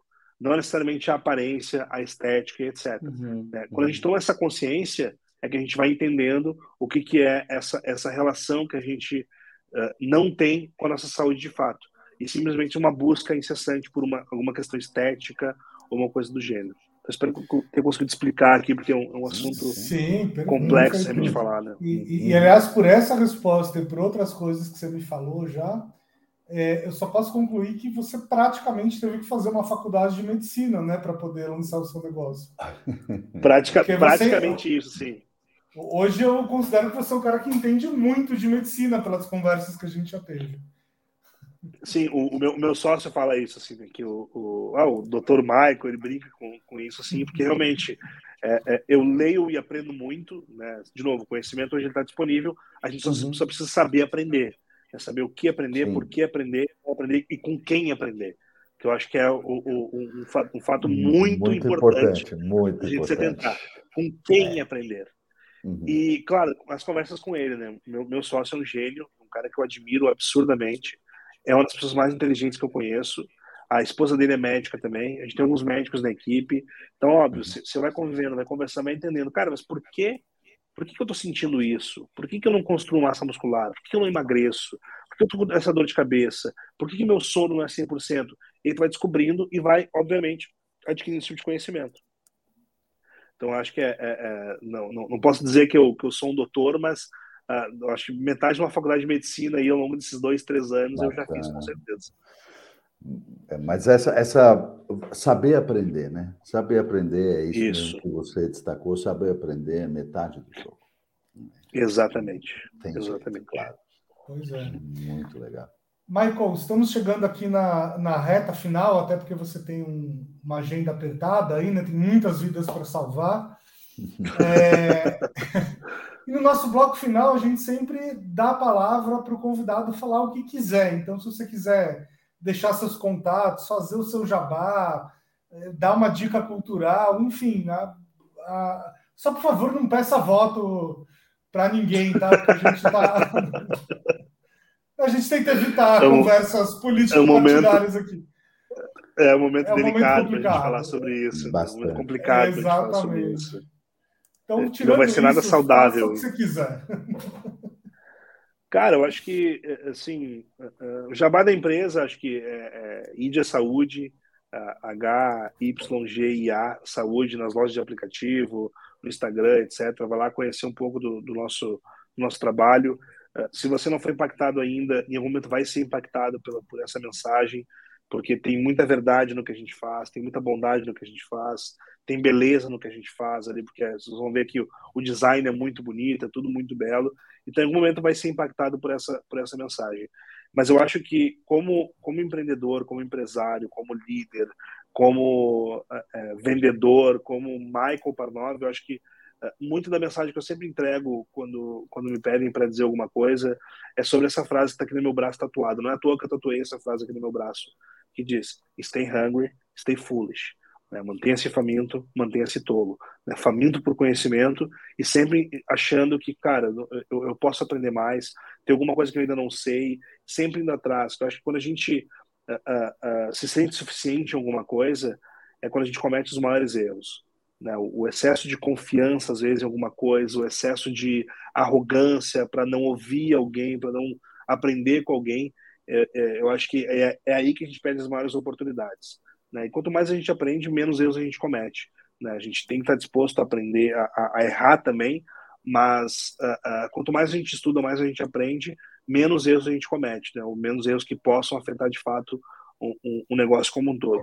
Então a mensagem sempre é essa, assim, eh, se torne, ah, eu nunca fui um bom aluno, tá? Nunca fui um bom aluno. Aliás, até, até a quinta série eu fui um bom aluno. Depois disso eu não fui um bom aluno. Eu cheguei a pegar oito recuperações no ano. Hum. Eu peguei até ensino religioso recuperação. Eu não era um bom, porque eu sempre fui, eu sempre fui um cara É, hoje, eu, naquela época, eu poderia ter sido diagnosticado de TDAH, alguma coisa nesse sentido, assim, porque eu sempre fui hum. inconformado com, com, com a, as regras, com o modelo de aprendizado, com aquela coisa de decorar. Eu sempre fui um cara muito inconformado, sempre fui um, um, um aluno meio problema, assim, na, na, na, minha vida acadêmica. Eu, eu larguei a faculdade depois de uma aula com uma professora. Ela tinha 28 anos e ela era doutora em administração. E ela nunca tinha trabalhado em nenhuma empresa. E aí a gente, a gente começou numa discussão, e ela uhum. falando da teoria, eu falando da prática, e eu falei, se uhum. faculdade é isso, então eu não quero, eu não quero fazer faculdade nesse sentido, eu prefiro muito mais ir aprender na rua. E aí, desde muito cedo, eu sempre aprendi, eu sou um autodidata, né? eu aprendi eh, instrumento, idioma, vários assuntos, sempre por minha conta, porque eu acho que uma coisa que eu aprendi a desenvolver foi como que eu aprendo aquilo ali. Né? Prática, saber que eu vou ser muito ruim no início, vou ser muito ruim no início, vou passar aquele estágio onde eu sou muito ruim, e eu vou ter consciência de que eu sou muito ruim, que é muito pior do que só ser ruim. E quando tu descobre assim, cara, eu sou muito ruim nisso aqui, e aí dá vontade de desistir. você se torna consciente daquilo, e aí você vai para outro estágio de aprendizado que já começa a ficar um pouco melhor, até que você consegue fazer aquilo com naturalidade ou com um pouco mais aí de desprendimento. E saber que é, é, é, dolorido o processo, não é fácil. Né? Essa minha energia, esse meu entusiasmo que a gente come, começou falando aqui, aqui hoje, é porque eu me preparo muito para situações. Né? Eu sei que é, é, se eu fizer o que precisa ser feito, se eu não baixar a guarda, se eu cuidar de mim, da minha saúde, da minha saúde mental, eu vou estar sempre pronto para qualquer uma das situações que, que possa acontecer. Né? Eu já passei por várias fases, né? Já passei por uh, uh, uh, traições na sociedade. Eu já passei por perda de entes queridos, perdi meu maior ídolo, que é o meu, meu avô, o cara que inspirou eu ser como eu sou e quem eu sou. Uh, e aí você vai aprendendo, né? você vai entendendo que, cara, a vida, ela continua. Ela continua. Se, se, se você estiver triste, se você estiver alegre, se você estiver para baixo, para cima, a vida continua. O tempo vai passando.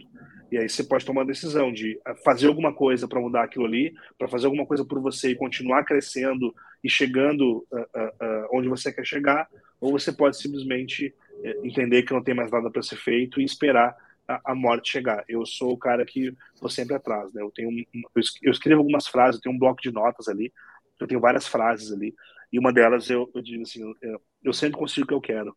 Né? Se, eu, se eu tiver que pegar, eu pego, se eu tiver que comprar, eu compro, se eu tiver que conquistar, eu conquisto. Não importa a forma, mas eu sempre consigo o que eu quero. E aí, eu só consigo tudo isso porque eu sou um cara que sonho muito. O meu mais novo sócio, Pedro Wacker, ele diz né, que um homem sem sonhos é um homem morto. E é, eu acredito muito nisso, assim. E eu, eu sonho muito, e aí eu já penso aquele sonho, como é que eu transformo ele num plano, como é que eu transformo num objetivo, numa meta, e aí como é que eu posso correr atrás. E tudo isso passa por estar disposto a aprender, a estudar, a ouvir as pessoas. Né? Quando eu falo estudar, não é você ir para uma sala de aula só. É, eu Sim, acho que você, é, você pegar um livro, é você ouvir um é. podcast, é você ver um vídeo, é ver um filme, ver uma série. Você pode ver o mesmo filme dez vezes, em vários momentos diferentes da sua vida. Cada um você vai estar com o seu mapa diferente, o uhum. filtro é diferente. Você vai aprender alguma coisa. Pô, Coração Valente, Poderoso Chefão, Gladiador. Eu já vi esses filmes, sei lá, 50 vezes. E eu sempre tiro alguma lição diferente. Porque às vezes o momento que eu estou vivendo tem mais a ver com o meio do filme, que eu nunca tinha parado para prestar atenção. Eu vou lá, putz, eu aprendi. Às vezes uhum. ligar para alguém, algum amigo meu que está numa, numa, posição numa empresa, uh, buscar uma mentoria, isso tudo são formas de aprender, que a gente ainda não descobriu exatamente como fazer. Mas é sempre esse o meu recado, assim, sejam apaixonados por aprender, coisas novas. Sejam apaixonados por, por ouvir quem tem mais experiência. Uh, seja um bom ouvinte, seja humilde. E aí eu acho que se existe uma forma do sucesso, com certeza esses ingredientes estão lá nela. Maravilhoso. Michael, eu vou pedir uma coisa para você. Quando você, a IDIA Saúde e a Pfizer tiverem lançado essa iniciativa conjunta, nós teremos um imenso prazer de já estender o seu convite, e é o seu parceiro lá na, na Pfizer, para vir gravar um programa conosco sobre Pô, esta fantástico. para a saúde feminina. A Pfizer é um, um grande cliente nosso, temos uma relação fantástico, maravilhosa com a Pfizer, e está feito o convite, traga, venha e vamos, vamos Amanhã, amanhã eu vou estar. Tá, amanhã eu vou estar em São Paulo lá com o pessoal da Pfizer. A gente vai lançar em outubro, né, aproveitando Maravilha. outubro rosa ali. Ótimo. Então a gente já pode ver até uma data ali na primeira semana de tá outubro, tá semana de setembro. Ótimo. Com certeza, vai ser um prazer para nós poder, poder falar sobre isso e vai e ser é um, marco um muito legal. Importantíssimo, importantíssimo. Importantíssimo, importantíssimo. Vai ser um marco aí na, na saúde feminina do Brasil. Sensacional. Muito, muito obrigado. Muito obrigado. Eu que agradeço. Valeu, finalmente. Muito, muitíssimo obrigado. Finalmente saiu o podcast. Aê. E parabéns aliás, E aliás, se você chegou até aqui, ouça um podcast do Michael. Que, como é que chama mesmo, Michael? O Mundo é de Quem Faz. O mundo é de quem faz. Eu e o Paulo. Muito bom. Fomos entrevistados Exatamente. lá. Os dois já foram entrevistados. Apesar, apesar é. da gente ser entrevistado lá, o podcast é muito bom. É. Ah, deram aula lá, deram aula lá. Obrigado. É Valeu, gente. Obrigado, gente. Abraço. Tchau, tchau. Valeu.